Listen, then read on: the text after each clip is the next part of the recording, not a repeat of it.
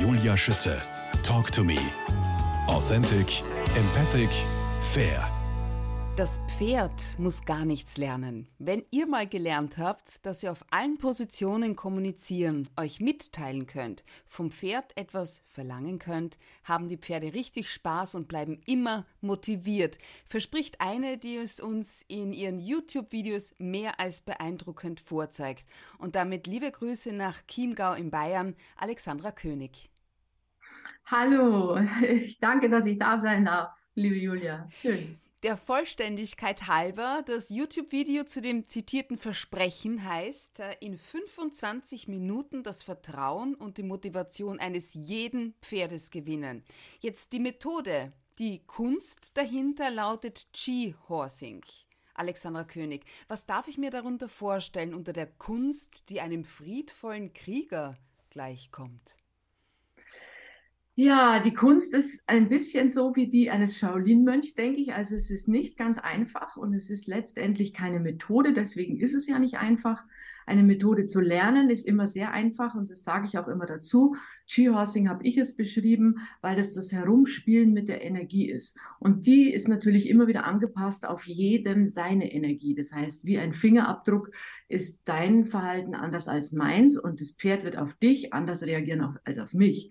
Und das ist die Kunst, wo uns das Pferd spiegeln und zeigen kann, wenn wir eben nicht trainieren, nicht nach einer Methode vorgehen, das Pferd auszubilden, also das ist eine andere Geschichte, sondern versuchen, das, unser Ziel mit dem Pferd zu erreichen, aber ohne diesen Hilfsmitteln und ohne einer Methode, wo das Pferd quasi nicht den Raum hat, sich auszudrücken. Und dann wird das Pferd dir sagen, ey, das gefällt mir nicht, wie du diesen Ton hast, wenn du das zu mir sagst. Da, da bist du auf einer Position, da verstehe ich dich überhaupt nicht. Und all diese Dinge, die uns das Pferd dann sagt, sind so, wenn man die Parallelen sehen möchte, so spannend für das, oh, wann ist mir das vielleicht in meinem Leben auch passiert, dass ich einen guten Job nicht bekommen habe, weil die Vorbereitung nicht gut war. Ich habe keine gute Bewerbung geschrieben, ich habe mich nicht informiert über die Firma, was wollen die denn hören, was brauchen die, ist das überhaupt das, was ich bieten kann? Und all diese Dinge sagt uns das Pferd in Ski-Horsing, wenn ich es so nennen darf, eben in dieser Art der Begegnung, in dieser freien, kommunikativen Art, dass es sagt,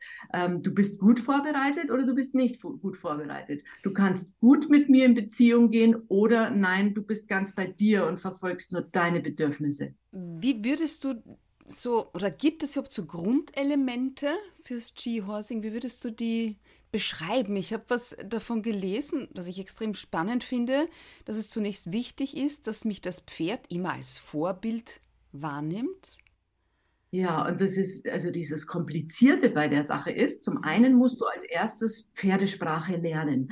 Jetzt ist es schwierig, weil so viele sagen, das ist Pferdesprache, das ist Pferd. Also was ist es? Du musst ja. selber deinen Forschungsgeist wecken, musst alles Mögliche dir aneignen an Wissen und dann selber beobachten und gucken, okay, was stimmt für dich? Und wenn du das herausgefunden hast, wie die wirkliche Sprache ist, ja, die Sprache des Pferdes, dann kannst du letztendlich eben reingehen und kannst versuchen, dich in dieser Sprache zu unterhalten und darin, ja, darin dich, dich, dich erkennen. Und ja, wie soll ich es beschreiben? Das ist nicht einfach. Ich versuche das ja in meinem Webinar äh, zu erklären. Wie drücken sich Pferde aus? Das heißt, auf der einen Seite eben Vorbild.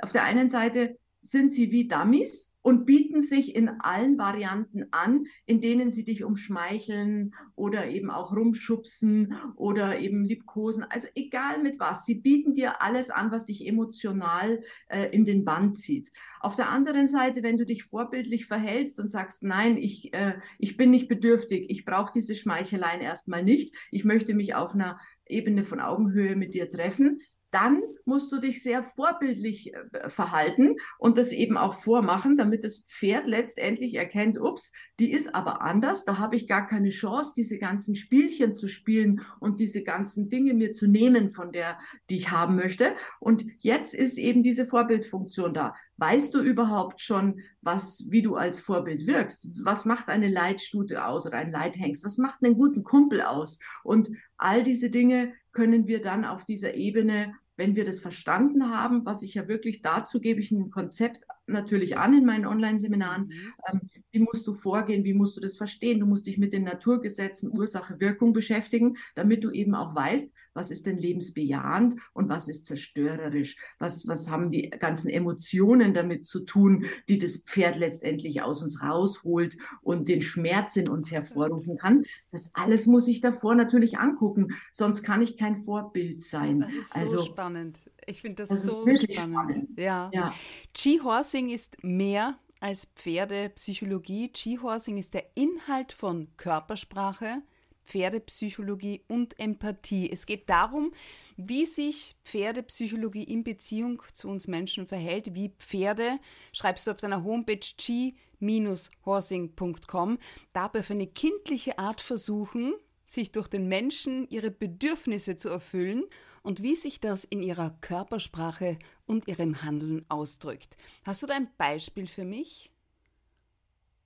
Ja, wenn ein Pferd zum Beispiel, ich nehme jetzt mal das Beispiel von meinem kleinen Muck, ja, das ist ein, ein Pferd, ein Pferd, das zu mir gekommen ist und die Aspekte von mir mitbringt, ähm, dass ich gerne provokant bin, ja, dass ich gerne spiele und so ein kleiner Wettkampftyp bin. Mir gefällt es, wenn ich, äh, wenn ich gucken kann, wo, wo ist das Beste, was ich aus mir rausholen kann. Und der Muck ist auch so. Und wenn wir zwei auf dem Platz sind und wollen uns unterhalten, dann ärgert ihn das, wenn ich immer eine Nummer vielleicht schneller war wie er, weil er möchte auch schneller schneller sein. Und dann, dann, dann entsteht da sowas, äh, das kann dann entweder, auch wenn er mal schneller ist, zum Beispiel hat er mich dann tatsächlich mal ausgetrickst und hat mich, äh, hat gewusst, was ich mache für Schritte und hat gesagt, ja, jetzt weiß ich, wenn ich das mache, eine Runde und dann läuft sie rückwärts, das mache ich so, dass sie rückwärts über, die, über das Zirkuspodest stolpert. Und ich habe, er hat mich so in den Bann gezogen, weil er mich so beschäftigt hat, weil er auch so strategisch und so schnell ist, dass ich es so lustig fand, mich mit ihm da zu spielen, dass er tatsächlich geschafft geschafft hat,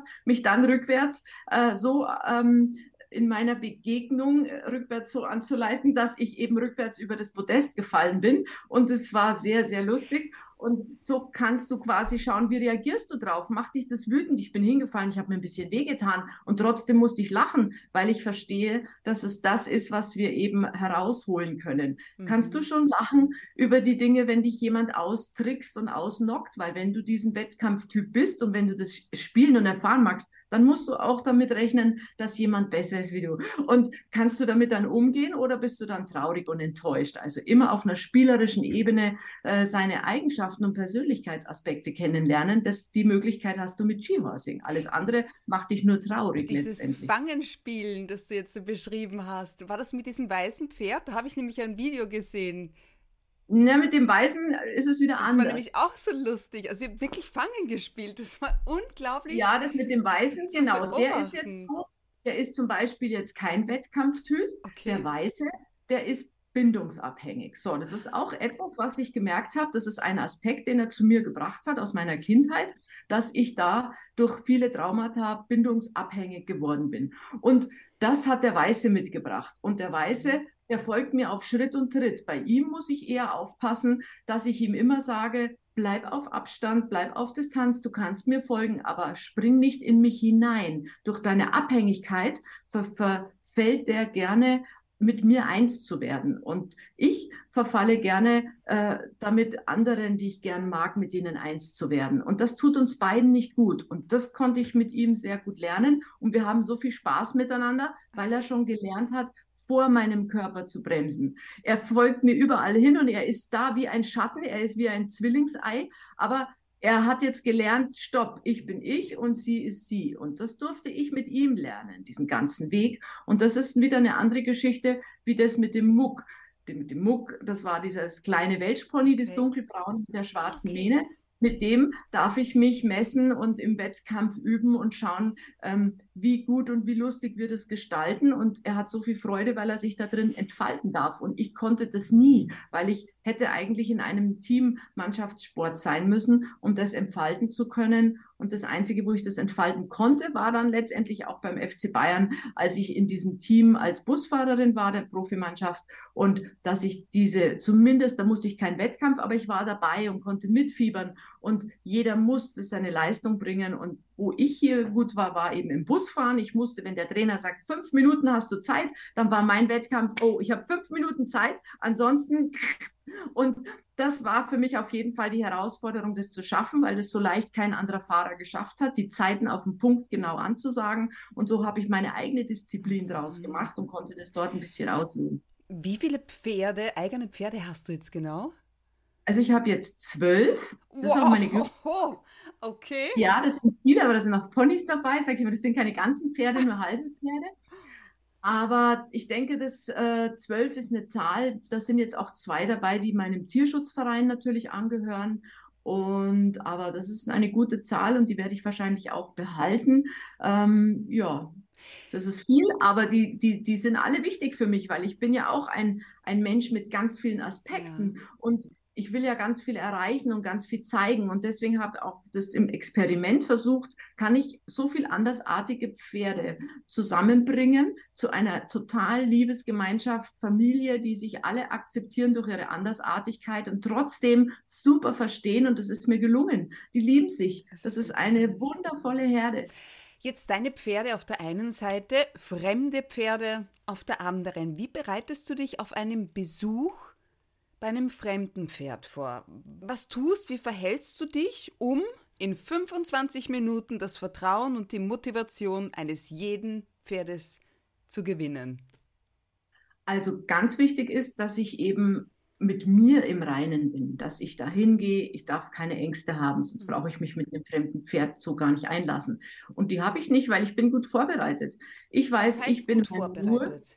Gut vorbereitet heißt, ich kenne die Pferdesprache für mich wie die Muttersprache. Ich habe sie so lang im Fokus gehabt, so lang studiert. Ich war wie ein Fanatiker, akribischer, ähm, ja, wie nennt man das? Ja, auf jeden Fall ein Streber, was das anbetracht hat. Ich habe alles versucht zu lernen, was es zu lernen gibt über Pferde, habe es erforscht und praktiziert und deswegen bin ich gut vorbereitet. Also da kommt nichts auf mich zu, was ich nicht kenne. Und ich kenne mich auch mit Methoden aus und die Verhaltensstörungen und Verhaltensweisen, die die Menschen von all, also die Pferde von anderen Methoden mitbringen und dadurch ein andersartiges Verhalten haben als dem, das der Natur der Pferde angehört. Und das ist wichtig, weil äh, Pferde nur zu kennen ist nicht unbedingt wirklich ähm, im pferdischen Wildverhalten das, was es heute braucht. Heute braucht es das, dass du die veränderten Verhaltensweisen der Pferde erkennst. Mhm. So, also ich bin gut vorbereitet. Ich weiß, wie Pferde auf bestimmte Methode Verhaltensstörungen bekommen haben und deswegen kann mich nichts Welche überraschen. Welche ist denn die häufigste, wenn ich dich da mal.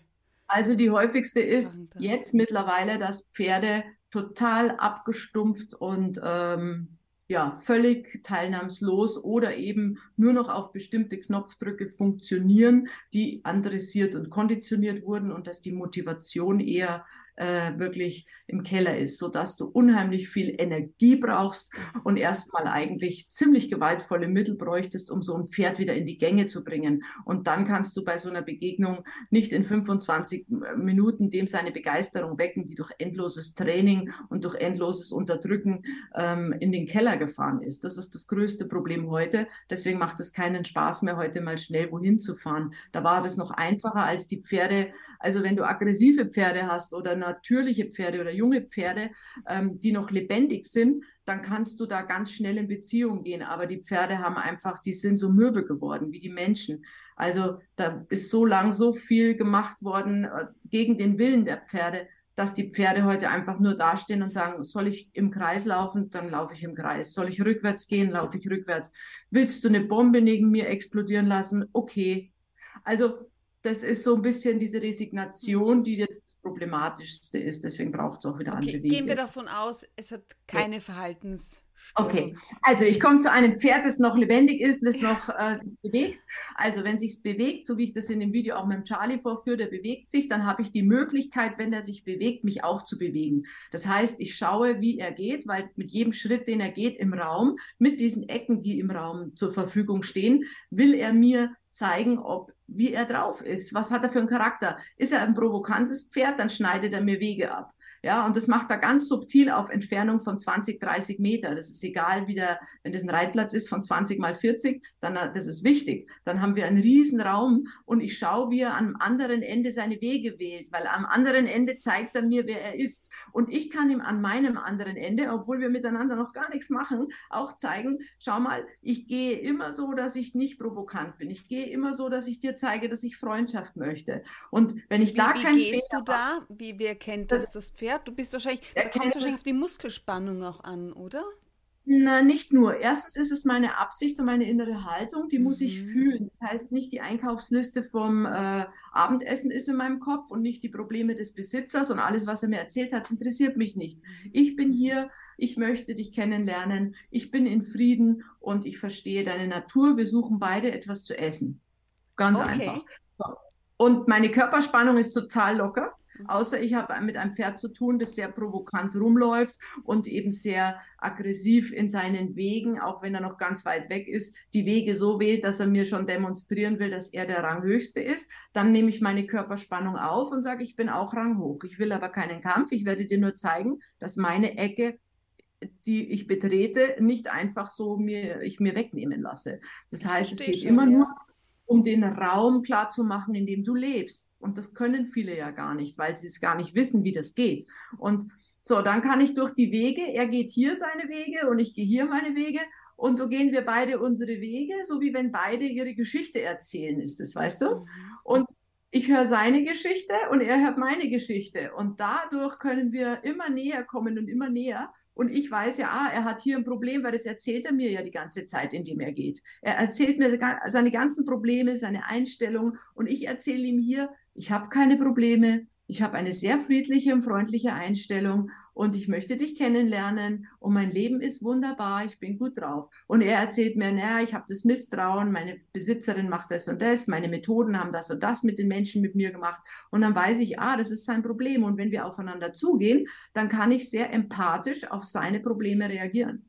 Und das erkennt ein Pferd sofort, wenn ich eben diese Sprache spreche. Das heißt, wenn der provokant auf mich zukommt, dann würde ich auf keinen Fall etwas tun, was ihm Angst macht, weil er ist vielleicht nur provokant, weil er Angst hat vor dem, was er von Menschen gelernt hat. Und ich habe jetzt die Möglichkeit, weil ich die Sprache spreche, ihm zu sagen, hey, das ist kein Problem für mich. Ähm, du kannst deine ganzen Aggressionen und deine Wut rauslassen. Die macht mit mir nichts, aber mach sie nicht in meinem engsten Lebensraum. Und dann kannst du sie machen. Und vielleicht kann ich ja mit dir mitlaufen ein Stück, dass du es mir erzählen kannst. Also was immer mir das Pferd anbietet, ich führe diesen Dialog nicht an. Ich werde nur antworten. Okay. Und, oh, das ist und wenn, ich fünf, wenn ich fünf tolle Antworten gegeben habe, die der, die das Pferd braucht, das heißt, ich diene ihm wie ein Psychologe.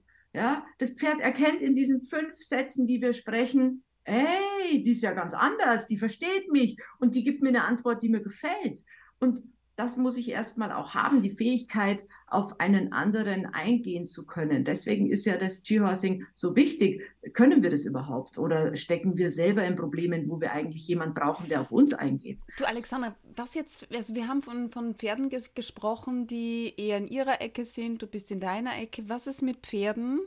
Ähm, ich denke da auch an ein ganz Besonderes jetzt, das eigentlich gar nicht in eine Ecke gehen möchte, sondern eigentlich am liebsten bei dir stehen möchte. Was mache ich mit so einem Pferd? Du, also du schickst Wunderbar. ihn hinaus und er schaut dich an und kommt Warum wieder zurück schickst du und ihn bleibt, hinaus? und Okay, bleibt stopp. bei dir stehen. Na, weil ich mir Genau, denke, du kannst jetzt ruhiger mal, mach einfach. Und er möchte aber eigentlich gar nicht, sondern er will bei mir Okay, bleiben. kommen wir, auf den, kommen wir auf den ersten Satz, den du gesagt hast. Sag, ja. Ganz wichtig.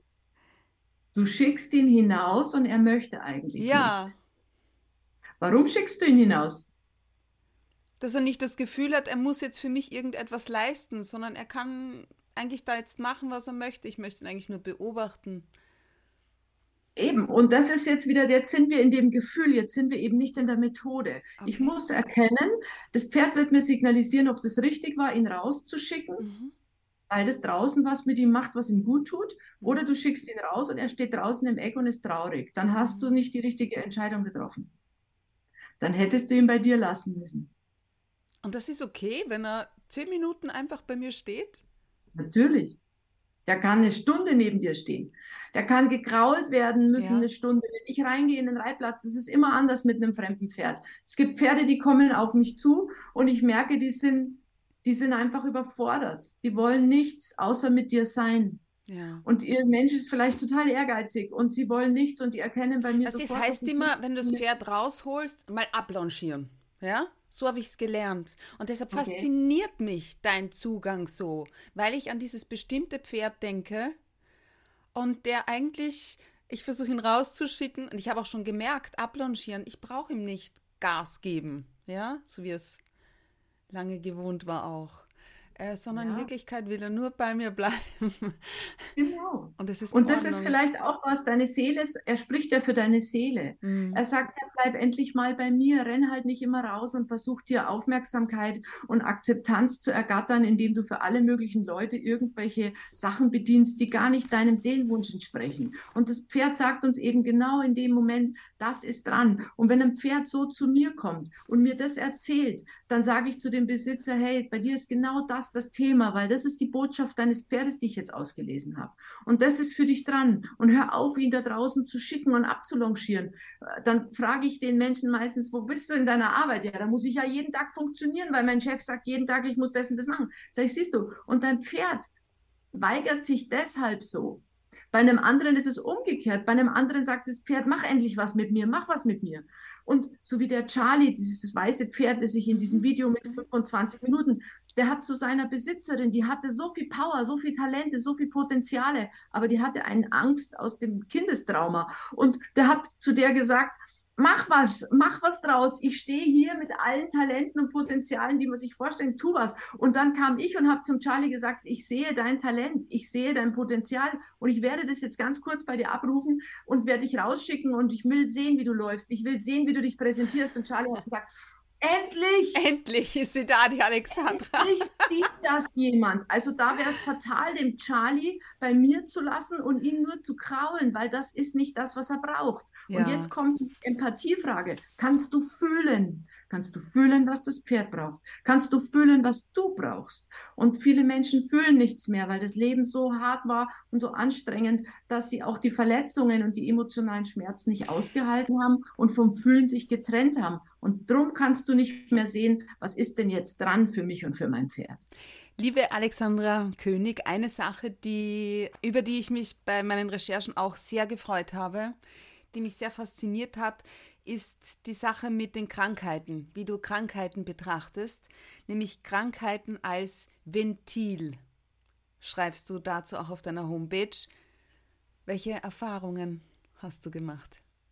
Ja, also am meisten habe ich natürlich die Erfahrungen auch mit mir gemacht. Ich bin von Kindesbeinen an immer krank gewesen und wusste nicht warum.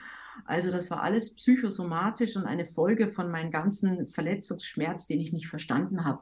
Und als ich dann eben die fernöstlichen Lehren mit 35 auch äh, mit 35 Jahren erst gelernt und kennengelernt, ich hatte keine Ahnung von all dem Leben und von diesen Gesetzen, habe ich dann festgestellt, es gibt ja viele Bücher auch drüber, welche Krankheiten von welcher Gedankenhaltung und Gefühlsproblematiken kommen, weil es sind ja biochemische Ausschüttungen im Körper und habe das dann angefangen, eine chronische Krankheit oder eine schlimme Krankheit nach der anderen bei mir wirklich in die Heilung zu bringen.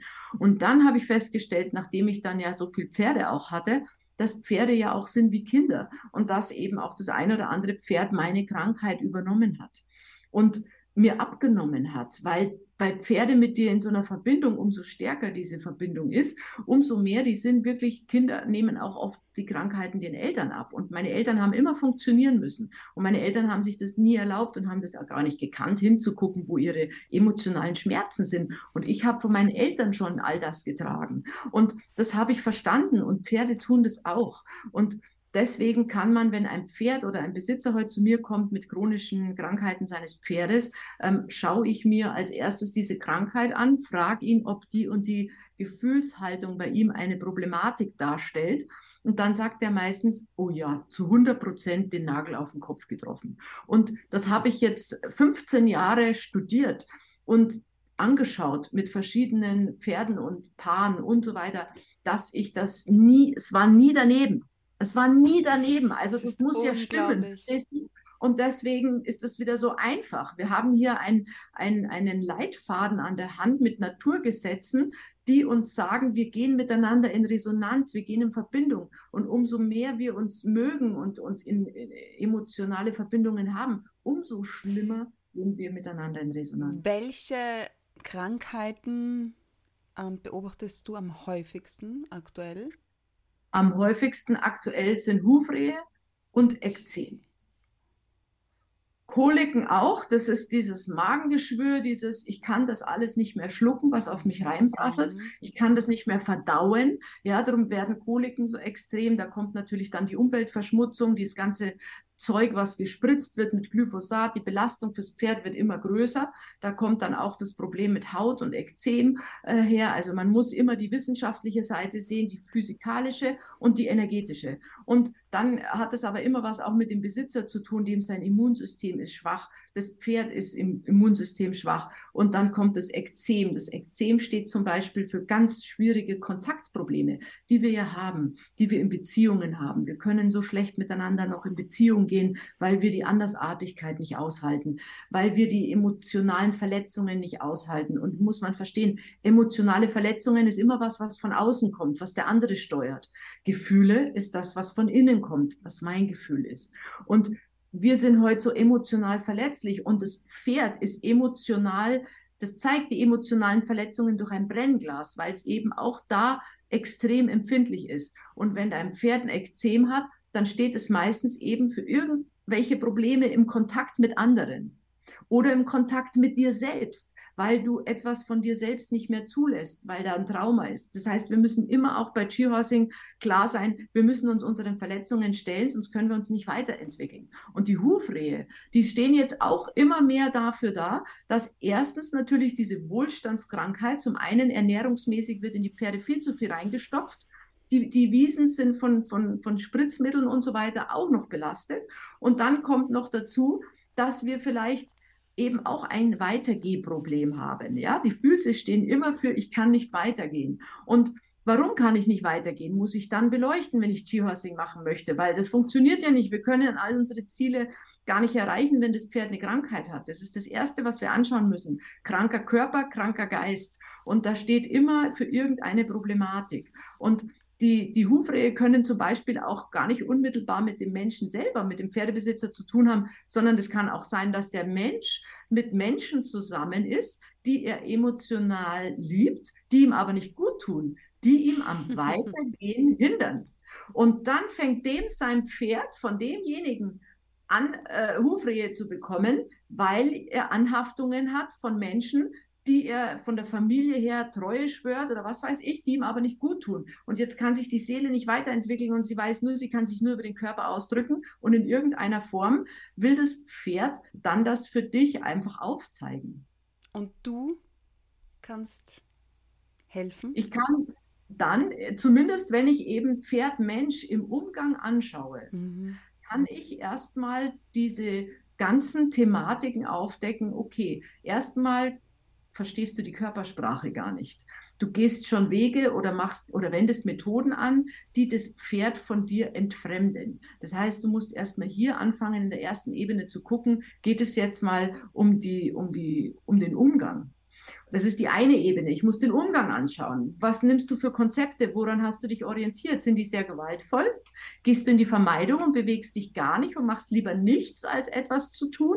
Das gibt es ja alles. Die einen, die, die, die erzwingen es. Die Pferde erzählen mir ja die Geschichte von dem Menschen, wie der vorgeht. Die anderen stellen ihre Pferde weg und trauen sich gar nichts mehr. Und die einen werden dann von ihren Pferden rumgeschubst oder nur noch bekuschelt. Die anderen, äh, ähm, ja, die machen was. Das Pferd legt aber permanent die Ohren an und bedroht. Also ich lese erstmal aus, wie lebst du, wie, wie, wie löst du deine Probleme oder wie gehst du denn mit deiner Beziehung, dem Pferd in dem Sinn, erstmal um. Und dann schauen wir in zweiter Linie auf die Krankheiten, was sagen uns die noch? Und dann muss ich immer im Kontext mit dem Menschen die Dinge beleuchten und sagen, okay, jetzt schau mal hierhin und schau dorthin und dann erst sage ich, okay, und die Lösung liegt darin.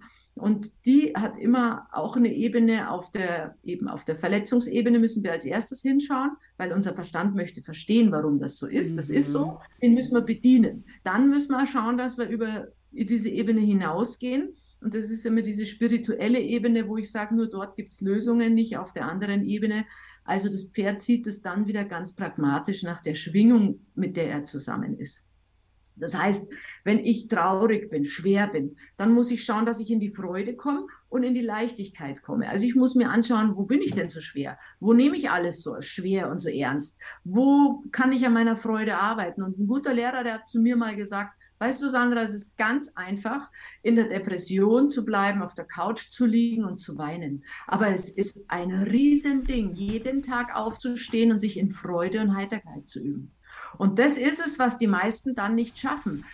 Steh auf, geh weiter, lache, singe, tanze, such dir was, dass du in eine bessere Schwingung kommst und dein Pferd halt nebenbei. Du musst nicht mit deinem Pferd die Zeit verbringen. Ich schicke die Leute alle weg vom Pferd, wenn es ganz schlimm ist und sage, Leute, macht es so, dass ihr einfach ähm, ja, das Pferd wegstellt zu Kumpels auf die Wiese, wenn es schwer ist, und dann schaut, dass ihr euer Leben neu ordnet. Und in dem Moment, wo die Leute ein halbes Jahr oder ein Jahr lang sich üben, in diesen Dingen aufzuräumen, in die Freude, in die Leichtigkeit zu kommen, gehen die hernach zum Pferd und das Pferd ist plötzlich parallel, obwohl sie das nicht zusammen gelöst haben, äh, wieder lebendig und sagt, wow. Oder der Mensch hat es nicht gut geschafft, geht nach einem Jahr zum Pferd, das Pferd ist immer noch traurig und gibt aber dann sofort Auskunft darüber, dass die Schwingung beim Menschen immer noch im Keller ist. Und deswegen muss ich dann sagen, okay, dann mach es mit deinem Pferd.